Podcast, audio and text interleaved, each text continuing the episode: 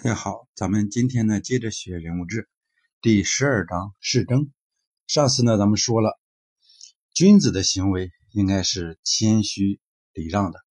那么赛事当中有没有好胜之人呢？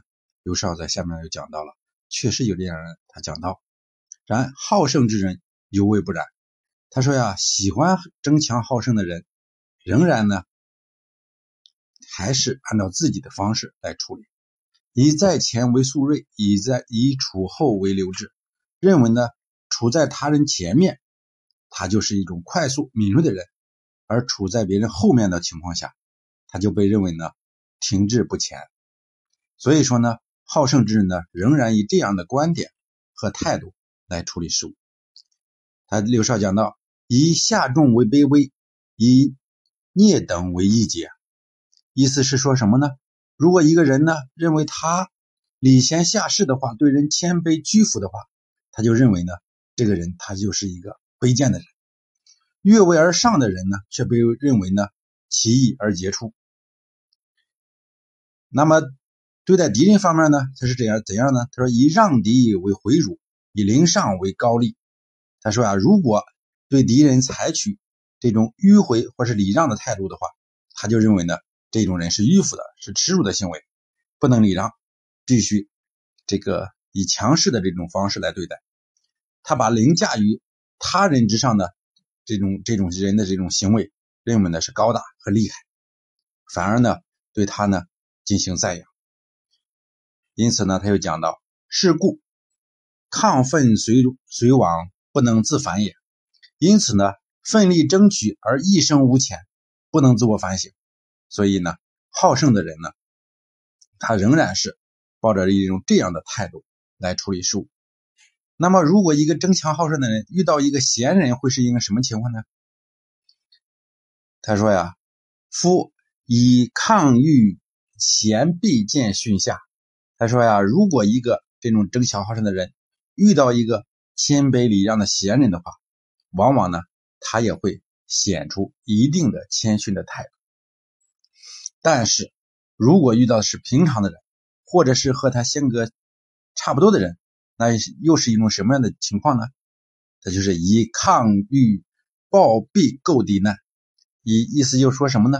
如果遇到一个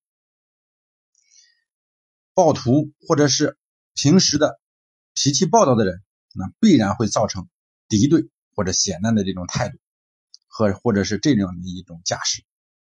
他说：“敌难即构。”则是非之理必混而难明。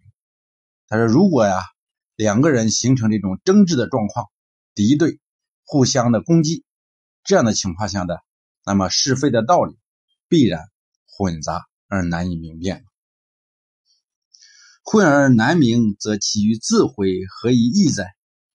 刘少认为呢，如果是这样混淆是非的这种情况下，那么一个人他的。自我的这种浑水的状况，或者是说这种状况和自我浑水的这种行为，实际上是相同的，也就是说没有多大的区别。比如说这种和暴徒抗争，不是暴徒抗争，或者或者是说这个脾气暴躁的人这样一直对着干的话，那么也是一种自我损毁的一种状况，而不能够。把是非辨别的更加清楚了，所以说呢，刘少就讲到：且人之回己，皆发怨恨而变生为也。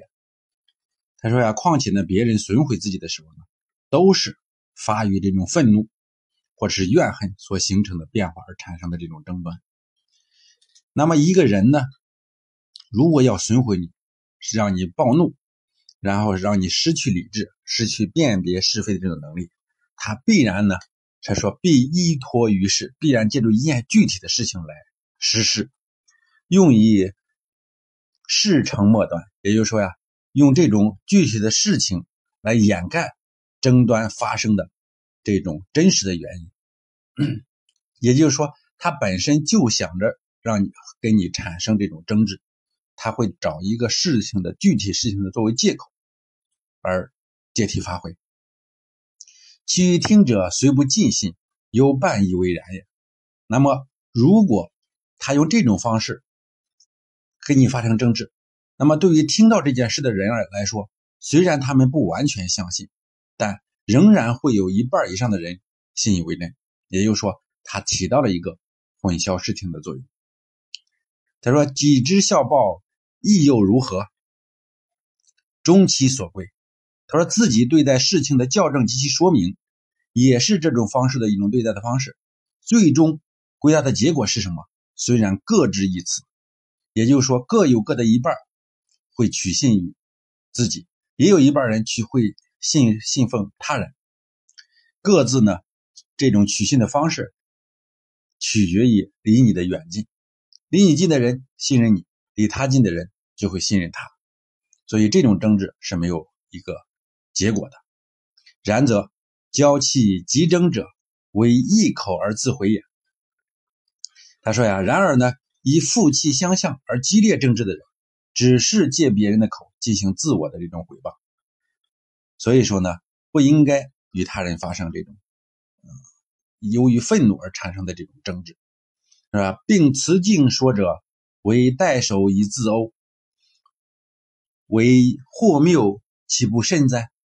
他说呀，这种方式实际上呢，就是言辞激烈而互相强辩的人，只是借别人的手进行自我的殴打，并且呢，只是借别人的口进行自我的诽谤。所以呢，如此的这种行为呢，所产生的疑惑或者错谬是非常严重的，非常严重的。所以说呢，这种强争好胜，然后强词强辩这样的一个状况呢。往往呢不利于事情的解决，而且呢也不别人在听到这个事情的时候，也不能够产生一种合理的这种认识。